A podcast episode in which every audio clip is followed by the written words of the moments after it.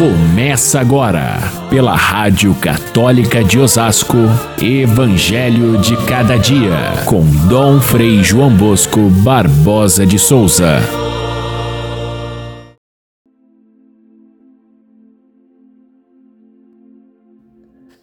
Escutai esta parábola.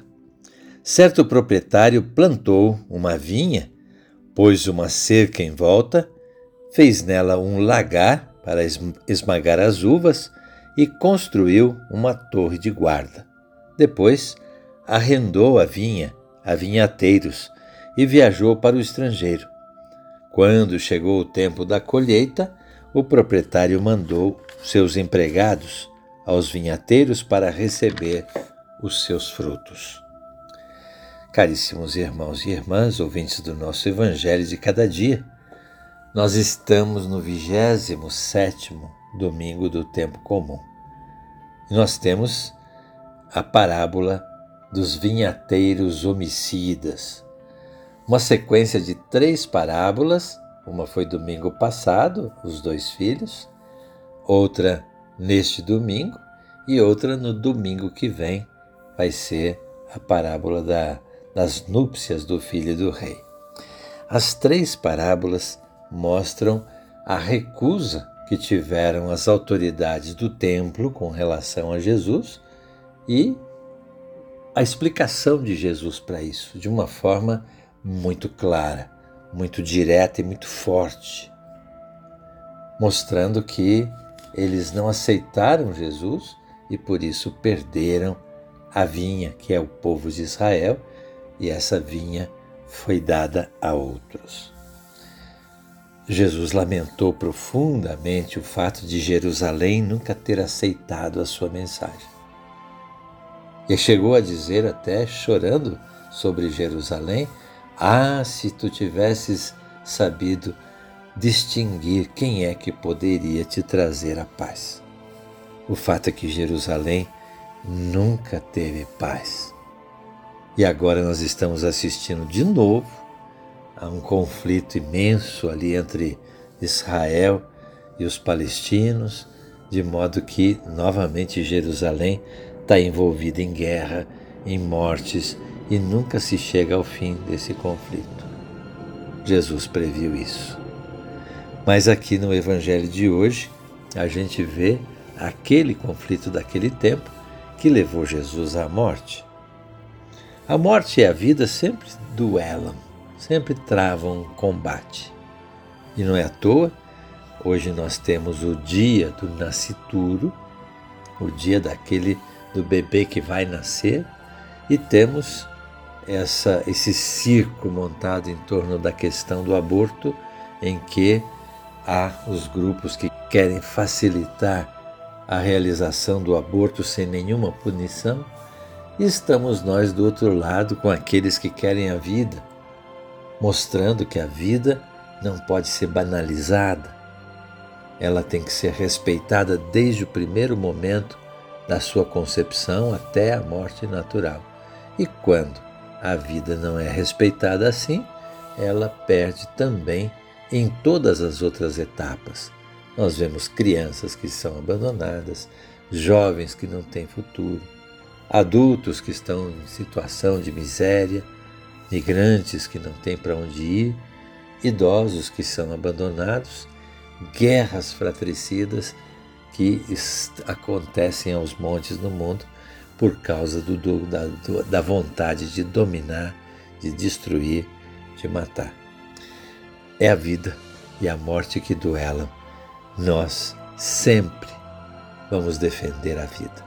Nós sempre vamos seguir aquele que disse eu vim para trazer vida a todos e vida em plenitude. A igreja jamais vai ceder um milímetro para perceberem todos que a vida humana, seja do feto, seja da criança, seja do adulto, seja do idoso, a vida não nos pertence. Não há nenhum governo do mundo que tenha o direito de legislar tirando a vida. E por isso, então, essa, essa grande discussão que acontece agora é, tem essa, essa característica, aqueles que são a favor da vida jamais vão abrir mão disso. Vamos rezar nesse dia do nascituro para que a vida seja respeitada. O Evangelho, portanto, mostra Jesus em Jerusalém é, e ele, na sua discussão com os anciãos do templo, com os sacerdotes do templo de Jerusalém, deixa claro nessa parábola de hoje que eles não foram fiéis ao proprietário da vinha, que é, na, na, na, na parábola, o próprio Deus. É fácil de entender nessa história que Deus é o proprietário da vinha, que é o mundo. Ele é, chamou é, o primeiro povo de Deus, o povo hebreu, para ser os, os cuidadores dessa vida que ele, ele realizou com tanto capricho, mas eles não o respeitaram. Deus enviou os seus empregados para buscar os frutos. Quem são? Os profetas.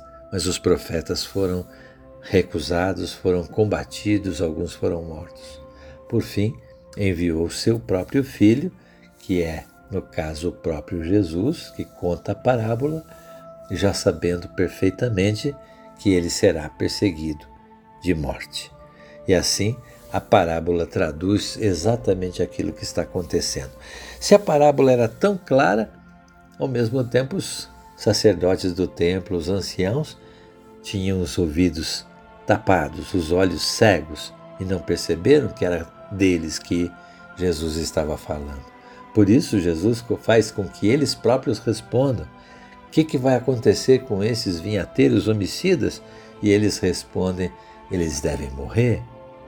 Pois é, a conclusão de Jesus é isso que vai acontecer.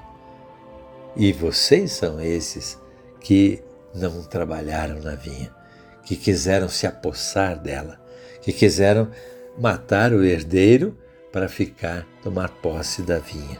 Vocês não perceberam que a pedra rejeitada pelos é, construtores se tornou pedra angular. Essa é uma frase-chave de todo o Evangelho de hoje. É uma citação que Jesus faz da própria Escritura para dizer que ele próprio foi a pedra rejeitada com a sua morte na cruz, mas ela se tornou pedra angular, ou seja, a pedra fundamental da construção, a pedra que faz a construção de Deus parar em pé. Quer dizer, a própria recusa que tiveram os homens do templo foi que fez com que essa pedra rejeitada, Jesus, se tornasse de fato a pedra mais importante, a pedra que segura a construção de Deus. Jesus parece ter muito claro que o seu destino é esse, mas ele não se afasta da sua missão nem da sua verdade.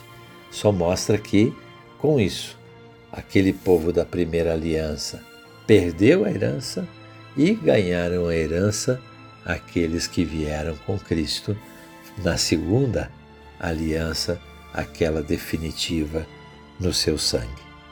O paradoxo que, que se encontra aí é que eles que mataram o filho para ficar com a herança morreram, e aqueles que ganharam a herança fomos nós que ficamos com a morte de Cristo e a sua ressurreição, a sua nova vida. Não basta apenas a gente pensar que Jesus quis criticar aqueles fariseus, doutores da lei, sacerdotes e anciãos do templo. É importante a gente perceber que essa maneira de fazer da vinha posse nossa pode nos colocar na mesma situação que a deles. Se nós que hoje temos a nova aliança, tratamos a religião como se fosse posse, como se fosse propriedade nossa, nós com isso corremos o mesmo risco de ser alijados da propriedade e ela ser dada a outros. Não é difícil isso acontecer se nós não convertemos o nosso coração. Não basta apenas então bater palmas porque aquele povo foi excluído e nós ficamos com a herança. é preciso que nós batalhemos para não perdê-la. E o sínodo está aí diante de nós. É uma forma da gente converter o coração para tomar posse dessa vinha conforme o Senhor nos quer dar, oferecendo a Deus frutos dessa vinha para a conversão do mundo. É, é essa mensagem de Jesus e nós vamos continuar no próximo domingo com a terceira parábola que completa o sentido desta.